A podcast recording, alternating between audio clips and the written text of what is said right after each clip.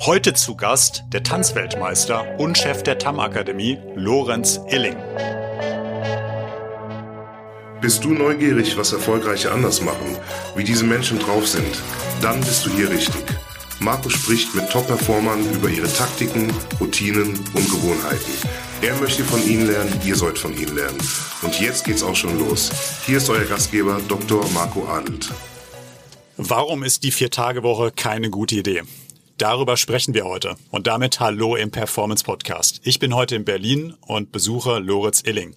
Der Weg war kurz, sein Büro liegt nur zehn Minuten vom Clark Office in Berlin entfernt. Was müsst ihr über Lorenz wissen, bevor wir loslegen? Er ist gelernter Bankkaufmann. Bei der Sparkasse Bremen hat er nach der Schule eine Ausbildung gemacht. Nicht außergewöhnlich. Außergewöhnlich ist aber, dass er parallel dazu 2006 Tanzweltmeister wurde. Später hat Lorenz dann BWL studiert. Über verschiedene Stationen hat er dann seine Leidenschaft als Trainer entdeckt. Zum Beispiel mit seiner früheren Firma Lucky Push. Dort liebt es Lorenz Oton, Menschen aus ihrer Komfortzone zu holen. Aus der einen Komfortzone ist Lorenz 2006 gegangen. Da hat er die renommierte TAM-Akademie übernommen. Die TAM wurde 1974 von Roland Berger gegründet und hat unzählige Business-Trainer ausgebildet. Lorenz hat die TAM nach der Übernahme mit zwei Schwerpunkten neu ausgerichtet. New Work und Modern Leadership. Über beide Themen sprechen wir gleich. Heute ist Lorenz Geschäftsführer und Cheftrainer der TAM. Soweit so gut. Jetzt holen wir ihn rein in die Runde. Lieber Lorenz, ganz herzlich willkommen im Performance Podcast. Herzlichen Dank für die Einladung. Schön hier zu sein. Danke dir. Ja, schön, dass du auch da bist. Bist du bereit? Äh, bin ein bisschen aufgeregt. Ähm, Wirklich? Ja, tatsächlich, weil ich habe kein Skript. Ich äh, werde es so machen, wie es eigentlich immer am besten ist, und zwar aus dem Bauch heraus. Ja, dann, auf geht's. heute haben wir eises Kälte in Berlin. Als ja. ich heute Morgen aufgestanden bin, waren wir bei minus acht Grad. Wie bist du denn heute den Tag gestartet? Ähm, ich bin tatsächlich eher ein Spätaufsteher, wobei ich ähm, das Konzept von Miracle Morning unheimlich gut finde. Also mhm. wenn ich's, äh, das ist immer so ein bisschen phasenweise. Ähm, wenn ich's hinkriege, dann freue ich mich sehr drüber, aber ich krieg's nicht immer hin, weil dafür muss man eher dann auch früh ins Bett gehen und daran scheitert's meistens. Und dann wege ich immer ab, ähm, sieben oder acht Stunden Schlaf ist gesünder als sich dann sozusagen herauszuquälen. Das ist zumindest immer dann meine Aus Ausrede. Äh, was mache ich? Ähm, ich habe mir tatsächlich jetzt vor zwei Monaten meine Morgenroutine neu strukturiert, weil ich ähm, situativ Rückenschmerzen kriege. Deswegen mache ich gerade eine persönliche Challenge und zwar möchte ich es schaffen. So, wir haben jetzt den äh, 12. Dezember. Ich glaube, yes. ich krieg's noch hin, 14. Ähm, ich möchte bis Ende des Jahres es schaffen, dass ich 100 Liegestütze kann. Oha. Und dafür gibt's eine ganz stumpfe App und äh, da äh, bin ich gerade auf einem guten Weg. Ich liege jetzt ungefähr bei 60, 70, aber die verspricht es, dass man das in sechs Wochen schafft. Und ich habe jetzt noch zwei Wochen dementsprechend. Wenn ich dranbleibe, kriege ich es vielleicht hin. Werden wir da bald ein Video von sehen? Nee, um Gottes Willen. ähm, also das ist quasi meine, mein Umweg, um meinen Rücken ein bisschen zu stabilisieren. Also dass ich mich einfach mit, mit Liegestütz beschäftige, ungefähr zehn Minuten am Tag äh, morgens. Ähm, es gibt äh, einen Smoothie, den ich von Adi, einem von meinen Teammitgliedern hier in der TAM, äh, kennengelernt habe, auf den Gramm genau abgemessen, was da alles reingehört. Mhm. Das Einzige, was ich immer weglasse, ist den Brokkoli, den er mir empfiehlt, mhm. weil Brokkoli gehört für mich nicht in einen Smoothie, deswegen lasse ich es einfach weg. Ähm, ansonsten hat er mir geholfen, alle Ingredients einzukaufen. Ich schaffe das gerade ungefähr einmal die Woche, dass ich den wirklich mir zubereite, aber eigentlich ist das der ziemlich geile ähm, äh, Nutrition Start, wobei ich da sonst wirklich gar nicht drauf achte. Es ist, äh, da bin ich eher erbärmlich äh, Trolley und ähm, äh, die rosa Ferkel von Katjes etc. Ähm, und ansonsten ähm, bin ich tatsächlich morgens, und das ist glaube ich ein bisschen ungesund, aber es ist trotzdem ein Habitus, äh, ich check schon E-Mails und ich... Sofort nach dem Aufstehen? Ja, situativ. Also wenn ich so um 8 Uhr dann tatsächlich so ein bisschen situativ sogar noch im Bett liege, dann kläre ich einfach auch schon ein paar Slack-Nachrichten, ein paar E-Mails. Es ist, glaube ich, nicht, nicht gut zum Abgucken, aber es gibt mir zumindest eine Übersicht von wegen, was passiert heute, was, äh, woran muss ich denken, etc. Ähm, und dann mache ich mich eigentlich immer auf den Weg in die TAM. Dann sofort. Ja. Das Handy liegt immer neben dem Bett. Habe ich mir auch schon zwei, dreimal abgewöhnt. Äh, jetzt aktuell ist es tatsächlich neben Bett, ja. Okay, und dann geht's in die TAM. Ja. Zur TAM kommen wir gleich. Ich möchte vorher noch mal 16 Jahre mit dir zurückspringen. Da warst du Tanzweltmeister. Ja. Wie bist du eigentlich zum Tanzen gekommen? Ähm, Konfirmation, Niedersachsen. Da gibt es eine ganz klare Regel. Nach der Konfirmation macht man einen Tanzkurs. Äh, Nieburg an der Weser, kleines Nest zwischen Hannover und Bremen, ähm, ist tatsächlich, da ist Tanzen was total gesellschaftlich anerkannt, äh, gehört dazu. Da gibt es irgendwie zwei große Tanzschulen. Die eine ist sozusagen äh, der, äh, äh, zumindest war es damals vor knapp 18 Jahren der Case oder vor 20 Jahren, ähm, da gingen alle die coolen Kids hin und da gab es eine, die, das war eher so die leistungsorientierte Bude. Die war nicht so cool, aber die war leistungsorientiert. Und Da ich hab- warst du 14, 15. ja, ja, genau. So, ich, nee, sogar Eltern. Ich glaube so 15, 16 ungefähr genau. Konfirmation, Konfirmation gemacht und dann habe ich die ganzen äh, Bronze, Silber, Gold, Goldstar, Goldstar 2 und so weiter. Und ich habe richtig gemerkt, dass mich das richtig heiß macht, dieser Sport. Warum?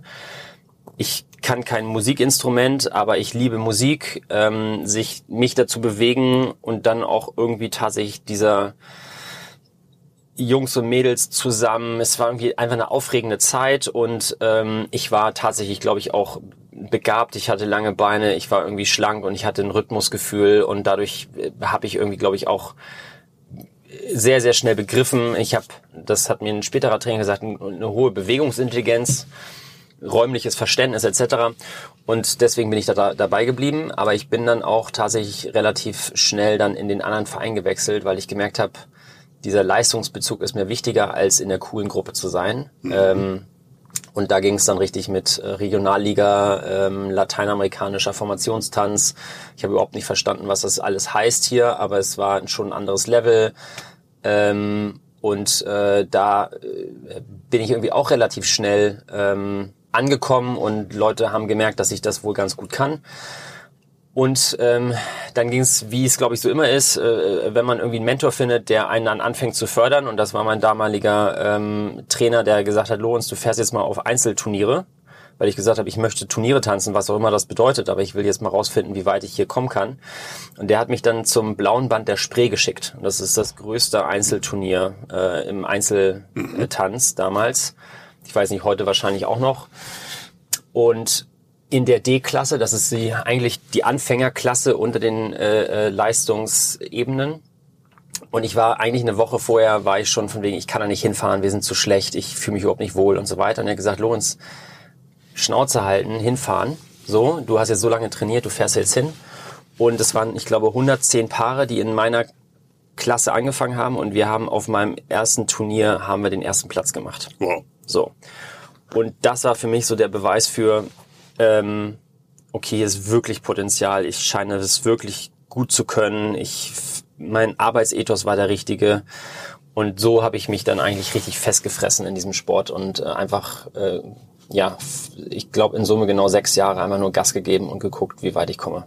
Und dann war 2006 halt Grand Final. Und dann ging es zur Weltmeisterschaft und da habt Ja. ihr den Titel geholt. Ja. Und über die Weltmeisterschaft oder den Titel dort hast du mal einen schönen Satz gesagt und das muss ich ablesen. O-Ton von dir. Als wir Weltmeister im Tanzen geworden sind, habe ich verstanden, wie mächtig und quasi unschlagbar ein funktionierendes Team sein kann. Ja. Ich hätte diesen Titel nie allein gewonnen.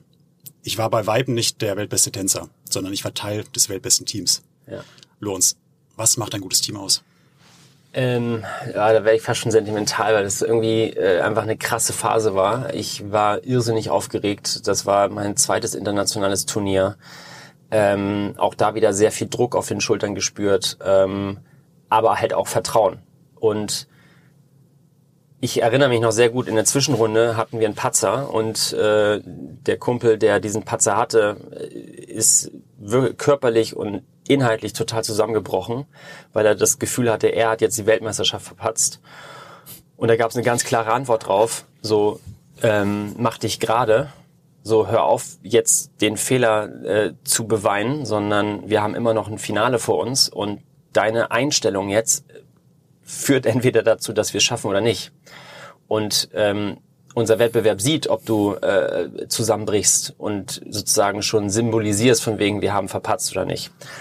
Und dieses ähm, das Thema war damals Rocky, also Rocky Balboa. Ähm, und diese Story hat einfach so gut gepasst, weil wir waren Underdogs. Wir waren nicht bekannt auf internationaler Bühne. Wir, wir waren sozusagen die, wir hatten nichts zu verlieren, aber alles zu gewinnen. Ähm, wir hatten aber eine Sache tatsächlich zu verlieren, und zwar die die große Opportunity, weil die Weltmeisterschaft war in Bremen, also bei uns zu Hause, dementsprechend den größten Heimspiel. Support, Mhm. Heimspiel. Ähm, wir hatten das perfekte Thema dafür, wir hatten die perfekte Choreo, die geilste Musik, also es war alles gepasst so, und entweder kriegen wir das Ding jetzt gewuppt und wir konzentrieren uns oder wir, wir schmeißen hin. Und das Krasse war, dass wir ungefähr drei Wochen vorher die deutsche Meisterschaft hatten und nur Zweiter wurden. Und ich habe diese WhatsApp-Nachrichten, damals war es nicht WhatsApp, es war irgendwie eine andere Art der Kommunikation, weiß gar nicht mehr, was es war. Aber ich habe das alles gespeichert, weil es waren wirklich, jedes einzelne Teammitglied hat nochmal eine, einen Pep-Talk gehalten von wegen so, Freunde, wir haben so viel dafür getan. Lass uns verdammt jeden Tag in die Halle stellen, ist mir völlig egal. Wir nehmen Urlaub dafür, dass wir uns so vorbereiten können. So, das ist unsere Chance und entweder verpacken wir es jetzt oder nicht. Stark. Ähm, und dieser, äh, dieser Gedanke von, ich muss meinen Job machen und ich kann mich darauf verlassen, dass die anderen ihren Job machen und alle haben das gleiche Ziel. So und dieses und ich glaube, das ist sozusagen ein gutes Team auch in anderen Kontexten. Haben wir ein gemeinsames Ziel? Es gibt keine Ellbogen, es gibt keinen Egoismus, es gibt so das Team ist wichtiger als das Individuum. Und selbst wenn ich nicht aufgestellt werde, werde ich alles dafür tun, dass das Team alles hat, was sie haben. Wenn ich nicht aufgestellt bin, dann hole ich im Zweifel das Wasser. Ich trage die Handtücher, ich sorge dafür, dass der Weg freigeräumt wird, was auch immer. Aber das ist denn jetzt meine Aufgabe und ich muss fein damit sein, weil das Ziel ist größer als sozusagen mein, mein Ego oder meine, äh, meine situative äh, Wohlbefinden, was auch immer. Und ich glaube, das ist etwas, was ich in der gesamten Wirtschaft danach nie wiedergefunden habe und auch bis heute sozusagen mein Yardstick of Quality ist, was in der TAM angeht. So, ähm, wenn wir manchmal Entscheidungen haben, wie zum Beispiel so, äh, bist du der Richtige auf der richtigen Position? Im Zweifel musst du in der Lage sein, selber zu merken, dass du nicht der Richtige für die Position bist und du musst die Größe haben zu sagen, ich glaube, ich bin nicht mehr der Richtige dafür, im Wohle des größeren Ganzen. So Mhm. und das macht ein gutes Team aus und das ist super schwer. Ähm, aber es äh, fühlt sich episch an, wenn man es äh, wenn man es erfährt. Stark und inspirierend. Danke dir fürs Teilen. Ja.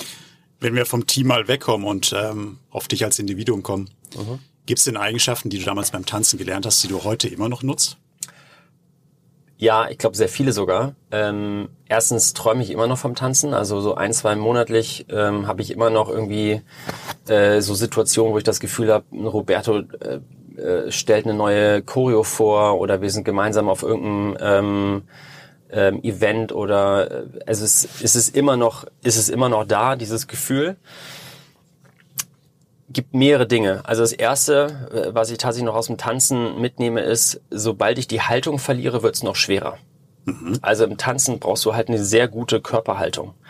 Und es gibt immer diesen Moment, wo der Geist sagt, so jetzt entspann dich mal und dann sagt der Körper ineinander ein und dadurch wird die gesamte Choreografie noch viel schwieriger. Und dieser Gedanke von wegen, bleib gerade, bleib unter Spannung, verlasse nicht deine Haltung, ist halt mental gesehen auf alles zu übertragen. So. Und ich merke immer wieder, wenn ich meine Haltung verliere, dann wird es eigentlich noch viel schlimmer. Und äh, das ist etwas, was ich immer noch aus dem Tanzen mitnehme. Und ja, da gibt's noch einige Sachen in Form von, ähm, dass ich es liebe, wenn Menschen sich während ihrer Arbeit weiterbilden. Also ähm, dieser Gedanke von, wir sind auf der Arbeit nur Output pro produzierend, ist halt denkbar falsch, weil ähm, das bedeutet, wir haben keine Zeit, die Säge zu schärfen, sondern die Arbeitszeit ist im Idealfall ein Misch aus unterschiedlichen Phasen und eine davon sollte sein, dass ich besser werde. Also Shadowing, ähm, sich Zeit nehmen, anderen zu zeigen, wie man Dinge tut, ähm, sich selber zu reflektieren, sich gegenseitig Feedback geben. Das kostet ja auch die andere Person Zeit und Vorbereitung. Ja. Ähm, aber wann soll das sonst passieren? Und unser Motto in der TAM ist, dass du alle sechs Monate besser bist als vorher. Also dass du immer eine signifikante Veränderung deiner Performance, deiner Haltung, deiner Denkweise, deiner Problemlösungskompetenz, was auch immer. Und entweder ist sie signifikant oder wir haben was falsch gemacht. Weil sechs Monate ist verdammt viel Zeit. Das stimmt. Und ich habe das Gefühl, wenn zum Beispiel im reinen Recruiting-Kontext Leute sagen, ich bin seit fünf Jahren im Vertrieb oder ich bin seit fünf Jahren im Marketing, das heißt so, so verdammt nochmal gar nichts. Mhm. Weil du kannst, du kannst ein halbes Jahr im Marketing sein und besser sein als jemand, der sechs Jahre im Marketing war. Deswegen probieren wir auch im Recruiting darauf zu achten, dass wir uns nicht davon blenden lassen, wie lange jemand schon etwas tut, sondern auf welchem Level macht das denn? Irritiert mhm. ganz viele Bewerber, weil die sagen, hä, wieso, ich mache das doch jetzt schon seit. Und ich so, ja, das heißt aber nichts. Du spielst seit sechs Jahren Tennis. Ja, keine Ahnung. So what? Ja, mhm. äh, heißt nicht, dass du gut bist. Du hast dann ja später nach dem Tanzen BWL studiert und bist dann über verschiedene Stationen ja. zu deiner Trainerleidenschaft gekommen. Aber bleiben wir mal kurz in der Zeit, ähm, so deine Zeit zwischen 20 und 30. Das ist ja eine ganz entscheidende Zeit. Ja. Weil da werden die Weichen gestellt, wie du später mal mit 40, 50 oder 60 lebst. Und gab es da einzelne Menschen, von denen du damals am meisten gelernt hast, die dich am meisten geprägt haben? Ja, auf jeden Fall erstmal ähm, Roberto Albanese als Tanztrainer, ähm, weil von ihm habe ich gelernt, wie es wie es funktioniert, dass du eine Energie entwickelst und eine Haltung entwickelst und ein gemeinsames Team, das auf ein gemeinsames Ziel 110 Prozent gibt. Keiner von uns wurde bezahlt. Das war alles irgendwie neben, neben dem Job. Ähm, wie schafft man das? Ähm, und das immer wieder mit jungen Potenzialträgern und nicht, die sind ja am Anfang nicht performant, sondern die werden auch alle irgendwie auf diesem Weg erst sozusagen ausgebildet.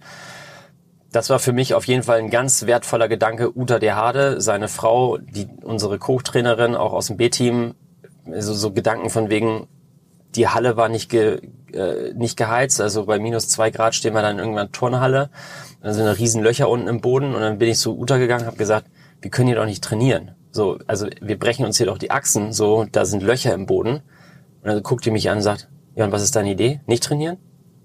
Mhm. So, stell dich da hin und achte auf, dass du nicht in die Löcher trittst. Guter Punkt. So. Ja. Und dieses, dieses äh, in, in der Problemwelt bleiben oder in der Lösungswelt bleiben und das, das hat mich, also das prägt mich bis heute.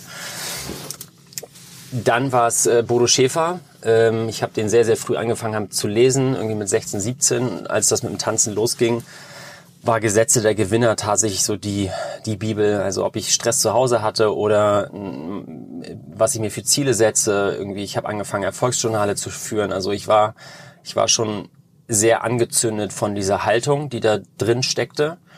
Ähm, und deswegen habe ich mich auch nach meiner ähm, Bankausbildung, nach der Tanzkarriere entschieden, für Bodo Schäfer zu arbeiten. Also ich wollte dann sagen, okay, dann werde ich jetzt Millionär. Also dachte ich, mit 24 ist das Ziel des Lebens. Ähm, bis ich dann selber begriffen habe, dass mich das überhaupt nicht triggert, sondern mich, äh, sonst hätte ich auch keinen Tanzsport gemacht mit 30 Stunden die Woche. Aber ich habe trotzdem für ihn gearbeitet und das war äh, skilltechnisch ein, ein super Boost. Also von der Haltung her provisionsbasiert. Damals gab es noch keinen Mindestlohn, also das war noch ganz richtig wilder Westen. Ähm, aber für Skillset war das äh, episch, das zu verstehen, wie, wie Sales funktioniert. Ähm, habe aber gemerkt, dass ich da ähm, nicht hingehöre und nicht bleiben möchte. So, es mhm. ging tatsächlich dann eher um, um zu verstehen, wie, wie ähm, the, the art of pursuing, wenn man es mal auf Englisch mhm. sagen würde. Ähm, dann eben das Studium, dann war es Ralf Goldschmidt, Ralf Goldschmidt war ein Speaker und Trainer, den habe ich dann über die CBS damals kennengelernt. Der hat dann irgendwie einen Vortrag gehalten und ich habe irgendwie seine ganzen rhetorischen Fragen geklaut, weil ich halt schon sehr weit war in Form von Bücher und Motivation und bla. Und danach habe ich ihn angequatscht und habe gesagt, hey, brauchst du einen Assistant, weil ich studiere jetzt drei Jahre, äh, ich brauche einen 400-Euro-Job und ähm, ich bin gerne eine rechte Hand und mache alles, was, was du von mir brauchst. Ich will einfach nur zehn Stunden die Woche dafür irgendwie juckeln. so.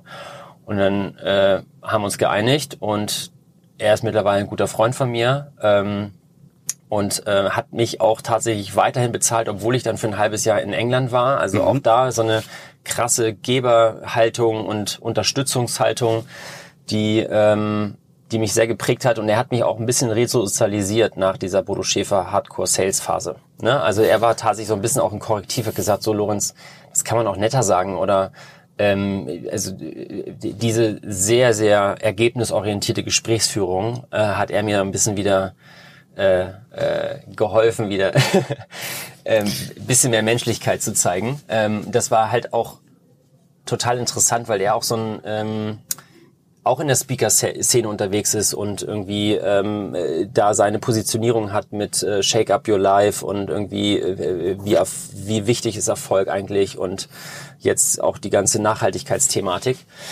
Wer war es denn dann? Dann bin ich nach Berlin gekommen. Ähm, dann war es Stefan Menden äh, von Secret Escapes, damals Just Book. Der hat äh, ein Startup gebaut ähm, und ich habe gemerkt, Startup irgendwie gefällt mir und Stefan Menden hat mich aus einer ganz einfachen Perspektive massiv beeindruckt. Und zwar war er überhaupt nicht aufgesetzt, ganz ruhiger Kerl, ähm, riesen Visionen, aber überhaupt nicht aufgesetzt und nicht dieses schaut mich an, sondern eher aus dem Hintergrund. Und ähm, äh, da haben wir sechs Monate zusammen gearbeitet. Ich war dann sein, äh, sein Head of Sales für damals Just Book. Ähm, und daraus ist auch eine dicke Freundschaft entstanden. Er ist jetzt auch äh, investiert in der TAM. Dementsprechend war er war der Erste, den ich angerufen habe, als es darum ging, dass wir hier irgendwie äh, Unterstützung brauchen. Ähm, und bis heute einfach inspirierend ohne Ende. Ähm, aber tatsächlich eben aus seiner unternehmerischen und sehr ruhigen und nicht ich-bezogenen Perspektive. Wer war denn da noch? Ich will niemanden vergessen. Ähm, ich bin damals nach Just Book dann zu Secrets, nee, Entschuldigung, zu iPotentials gegangen, ähm, weil die Konstanze Buchheim mich sehr inspiriert hat oder war sehr, sehr spannend, was sie gemacht hat und wie sie es gemacht hat. Äh, sie war die Assistentin von Lukas Gadowski und hat dann daraus wiederum iPotentials gegründet und wurde von Lukas irgendwie immer wieder ins kalte Wasser geschubst. So, du baust jetzt diese Recruiting-Bude auf. Ähm, und Konstanze fand wohl ganz spannend, dass ich wiederum viel von Sales verstanden habe und auch ein bisschen diesen ganzen Personenkult kannte und ähm, wusste, wie man wie man kommuniziert und irgendwie äh, ähm, hochbewer hochpreisige Produkte verkauft oder Dienstleistungen verkauft. Hat dann zweieinhalb Jahre auch gehalten, war eine sehr spannende Phase. Also bin ich dann im Recruiting gelandet, äh, hatte ich auch keine Vorerfahrung drin oder im Headhunting oder äh, Executive Search oder wie man es schimpfen möchte. Ähm, und irgendwie habe ich dann aber immer mehr gemerkt und da war ich dann Punkt 30, ähm, das ist alles alles noch nicht meine Baustelle. So, ich habe eigentlich eine Sache, die mich wie ein roten Faden durchs Leben begleitet hat und das war, dass ich mir immer jemanden gesucht habe, der für mich sozusagen mich im Schattenwind mit hochzieht. Und dieses Prinzip hat für mich hervorragend funktioniert. Ich habe nie für eine Firma gearbeitet, sondern immer nur für Personen. Mhm. Und ich dachte, warum zum Henker wird das nicht zum Mittelpunkt meines beruflichen Wesens? So, warum, warum mache ich da so einen Riesenbogen drum, dass ich mich jetzt einfach selber mal traue, genau das zu tun, was ich glaube, was ich besonders gut kann, wovon ich viel verstehe und dieses Bedürfnis nach ähm, so wie ich immer wieder ins Wasser geschubst wurde, andere Menschen ins Wasser zu schubsen und dadurch. Das war dann der Start für deine Trainerleidenschaft. Richtig. Ähm, und dann habe ich Lucky Push gegründet. Das war im Endeffekt eigentlich meine meine Marke als selbstständiger Trainer. Mhm. Unter uns, das war zweieinhalb Jahre ähm, Nudeln fressen. Also ich habe da überhaupt nicht viel verdient. Ich habe nicht die richtige Zielgruppe erwischt. Ähm, ich habe ähm, alles versucht. Äh, der eigentliche Finanzier war äh, Airbnb. Also ich habe tatsächlich über zwei Jahre meine eigene Bude kapitalisiert, damit ich ähm, mit dem Gründer ähm, Zuschuss dann irgendwie über die Runden komme. Ähm, aber ich wusste trotzdem, dass ich richtig bin. Ich wusste, dass es meine Branche ist und ich wusste, dass ich das besonders gut kann. Und es wurden dann immer mehr Sales-Trainings ohne das eigentliche Thema. Und zwar, eigentlich wollte ich Menschen sozusagen dabei helfen, die richtige Entscheidung zu treffen. Und zwar immer die, die unbequem sind und immer die, die ins, ins Ungewisse gehen, weil da ist, da passiert das Spannende. Mhm. Ähm, aber dafür bezahlt niemand. Und äh, ich habe dann aber gemerkt, dass eigentlich Vertriebstrainings genau das sind. Also eigentlich habe ich genau die Zielgruppe, nur an einem anderen Punkt und zwar in einer bestimmten Rolle. Ähm, und dann 2016, Anfang, Anfang 2016 habe ich gemerkt, und da sind wir wieder beim Tanzen. Eigentlich möchte ich gar nicht Tanzlehrer sein, sondern ich möchte eine Tanzschule haben. Ähm, und im Weiterbildungskontext heißt das, ich brauche ein Institut, eine Akademie, äh, irgendeine Art von Weiterbildungsorganisation, äh, wo ich für die Qualität der Trainer und so weiter sicherstelle, aber nicht, wo ich das System bin. Und ich wollte auch weg von diesem Personenkult. Deswegen hieß ich auch nicht Lorenz Illing, sondern Lucky Push. So, ich will einfach nicht diesen Guru-Status. Ich will nicht, dass es darum geht, ich habe mal Leute gefragt, die dann bei Bodo Schäfer auf den Seminaren waren, warum hast du das jetzt eigentlich angetan? Ja, ich wollte die mal live erleben. So, und dann merke ich so, es geht ja gar nicht mehr um dich, sondern es geht plötzlich nur noch darum, dass ich irgendeine Person sehen will. Und da merke ich irgendwie so, nee, das, äh, das geht in eine falsche Richtung. Ähm, und dann entschied, entschied diese, ist diese Idee entstanden, eine Akademie zu bauen, zu gründen, mich zu beteiligen. Und da hatte ich so vier, fünf Ansätze. Ich habe mit vielen Akademien hier aus Berlin irgendwie rumgewurschtelt, war da freier Trainer, habe auch die ganz proaktiv angesprochen. Wie sieht denn dein äh, deine Nachfolger aus? Also wer wer soll diese Bude übernehmen und so? Ich würde mich anbieten. Und ich habe auch dann wiederum mit äh, äh, Ralf Goldschmidt gequatscht und wollte eigentlich mit dem schon eine Akademie gründen. Und das äh, war dann ganz witzig, die, die Goldling Academy. Wir hatten schon den Businessplan fertig. Und dann bin ich über Frederik Fuchs gestolpert, der mir im Nebensatz erzählt, dass sein Vater eine Academy hat, die er verkaufen will. So. Und das war die TAM. Das war die TAM. Und die hast du 2016 übernommen. Da hast du dann den Schwerpunkt ja ein bisschen anders äh, ausgelegt. Ja. Der wurde dann schnell Modern Leadership und New Work. Ähm, mal kurz eingegangen auf Modern Leadership. Du bildest jetzt seit über zehn Jahren Führungskräfte aus. Mhm. Was macht eine gute Führungskraft aus? Gerade in der heutigen Zeit der digitalen Transformation. Ich glaube, Punkt eins ist Haltung. Und der ist so generisch wie einfach, wie trivial, wie schwer auf einmal. Ähm, Habe ich wirklich das Bedürfnis, ich glaube, es ist ein, äh, irgendwie auch Scaling Up, uh, do you have the right people on the right seats doing the right thing right? Genau. Ähm, und das so aufrichtig, integer und vertrauenswürdig wie möglich zu kommunizieren und wirklich zu versuchen, das hinzubekommen. Mhm. So, und wenn ich eine, eine gute Führungskraft bin, dann dann möchte ich wirklich verstehen, wer du bist, dann möchte ich wirklich verstehen, ob das der äh, richtige Seed ist und ich möchte dir wirklich helfen, dass du die richtigen Dinge richtig tust. So, ähm, mhm. ich habe für mich letztes Jahr irgendwie mal meine eigenen Werte definiert und ein Wert davon ist, ähm, du wirst es nie bereuen, mir zu vertrauen weil Vertrauen ist ein Riesengeschenk und ein Vertrauen bedeutet ja auch eine gewisse Art von Vorschuss. Und wenn ich als Führungskraft Vertrauen ausnutze, so dann habe ich genau das, was ich eigentlich sein möchte und das, was ich haben möchte. Und zwar folgt mir, weil ich weiß, dass es hier lang geht. Wenn ich das nicht habe, dann bin ich keine Führungskraft. Also dann, dann, ich kann es jemandem aufzwingen, ich kann jemanden erpressen, ich kann jemandem Druck, so das funktioniert alles. Aber wenn diese Person eine Chance bekommt, dem zu entfliehen, wird sie es tun. So, und als Führungskraft bin ich im Idealfall jemand, ich sage, hey, ich bin Kolumbus, ich will nach Indien, ich will aufs weite Meer, ich habe eine These, dass der Ball rund ist. Ähm, hast du Bock mitzukommen? Ich kann dir nichts versprechen. Wenn wir ankommen und wenn es was zu verteilen gibt, dann werden wir teilen, aber ich kann dir nichts versprechen, hast du Bock dabei zu sein. So, und da ist halt genau dieses Vertrauen. Glaube ich, dass seine These aufgeht? Glaube ich, dass er integer ist? Glaube ich, dass er wirklich teilen wird? So, und wenn das alles stimmt, dann haben wir einen Deal. So, und ich glaube, das ist halt die, die Challenge daran. Ähm, und ich glaube, das ist halt übrigens auch das große Problem der so sinnoptimierten VC-Welt, weil auf der einen Seite sage ich, ich baue das, damit wir alle und so weiter, und am Ende ist es trotzdem Exit Case. Und das ist, glaube ich, das irrsinnig Schwierige, weil das das wirklich integer zu verpacken und das wirklich so zu bauen, dass wirklich viele Leute davon profitieren und diejenigen, die sich wirklich auch auf diesen Deal einlassen, am Ende dann auch Teil von dem Erfolg sind. So, ich, das ist, glaube ich, ein bisschen die Krux, wenn ich sehr sinnorientiert kommuniziere, aber am Ende das Konstrukt nicht sinnorientiert oder, sag ich mal, nicht in irgendeiner Art und Weise das, das widerspiegelt, was ich sage. So, und ich glaube, das macht grundsätzlich eine gute Führungskraft aus, ja. Zweites Lieblingsthema von dir, New Work. Mhm. Da hast du dich vor kurzem mal öffentlich zu geäußert, dass du gesagt hast, die Vier-Tage-Woche ist keine gute Idee. ähm, hau mal raus. Äh, ja. Nimm uns da mal mit. Was sind deine Gedanken dazu? Also erstmal ähm, glaube ich, es ist total einfach, gerade da ins äh, in das Rohr zu brüllen von wegen, ja, coole Idee, weil grundsätzlich ist das was total Schönes, wenn das funktioniert ich habe tatsächlich dann auch reflektiert, so wie ist das jetzt eigentlich in der TAM? Wird das, äh, wird das funktionieren? Ähm, und ich habe für mich einfach gemerkt, dass, dass mir das zu populistisch wird gerade. in Form von, yo, alle Firmen sollten das mal einführen, weil das ist ja laut der Studie XY total wertvoll.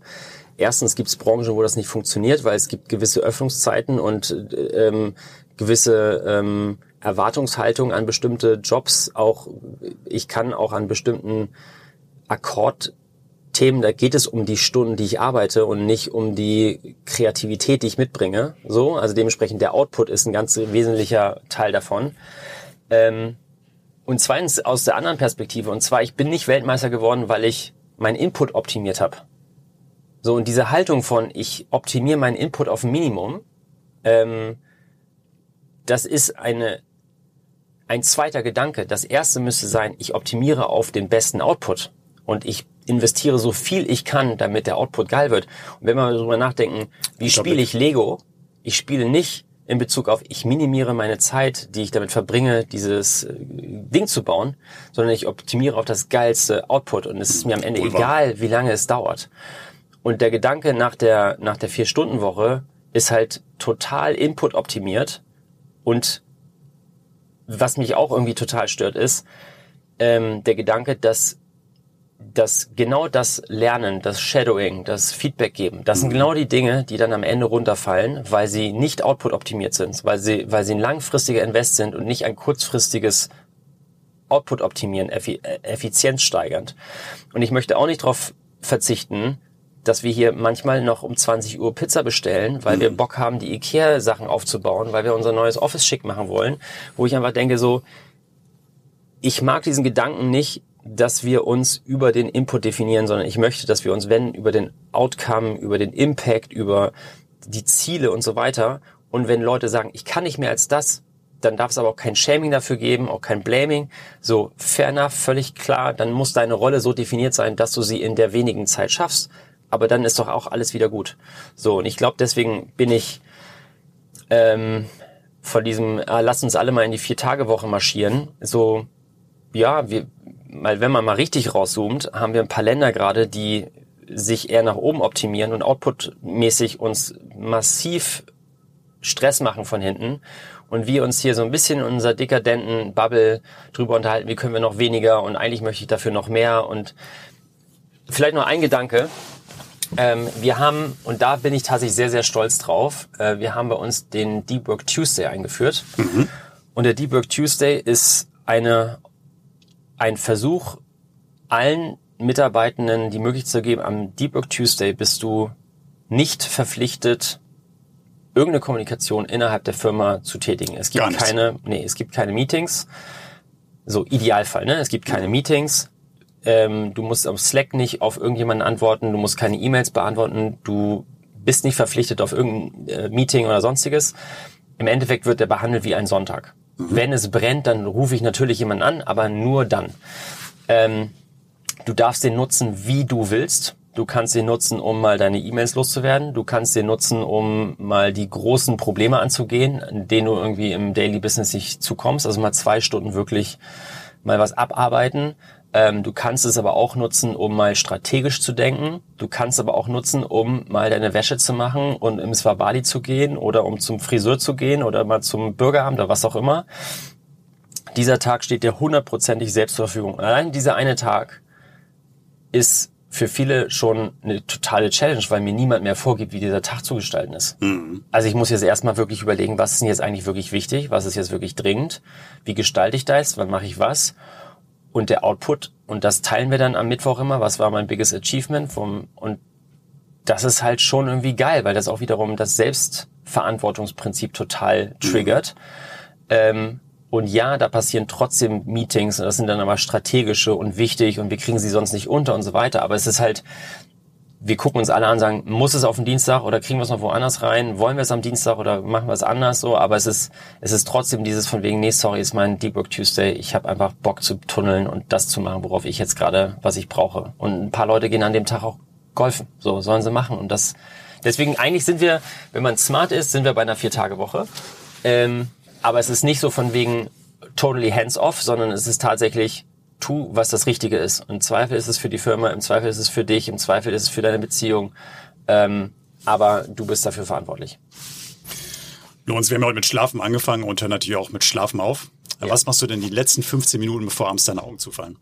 Ähm, ich bin tatsächlich äh, auf LinkedIn und ich merke immer wieder, dass ich es eigentlich bereue, weil ähm, die Qualität der Beiträge und die ähm, ist es eigentlich genau das, was mir eigentlich so so wenig gefällt in meiner eigenen Branche und zwar das Selbstdarstellungsgame äh, hat da jetzt irgendwie ganz neue Qualitäten äh, entwickelt und eine ganz neue Quantität.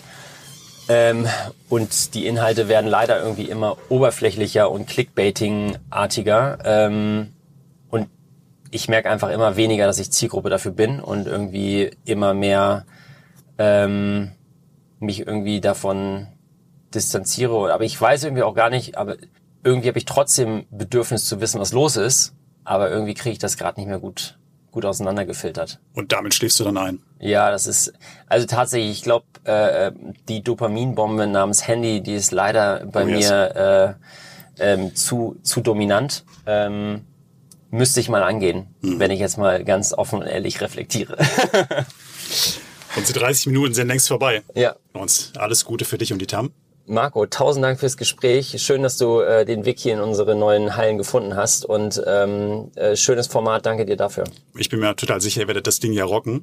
Also wenn ihr euch mal informieren wollt, schaut mal rein, was die TAM eigentlich macht und haut Lorenz bei Interesse direkt an, zum Beispiel bei LinkedIn.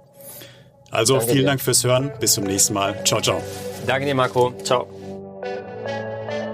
Das war es leider schon wieder mit der heutigen Folge vom Performance Podcast. Wenn es dir gefallen hat, dann lass uns eine 5-Sterne-Bewertung da. Und nicht vergessen, abonniere diesen Podcast, um keine weitere Folge zu verpassen. Ich hoffe, wir hören uns beim nächsten Mal wieder. Bis dahin, denkt immer dran. Machen ist wie wollen, nur krasser.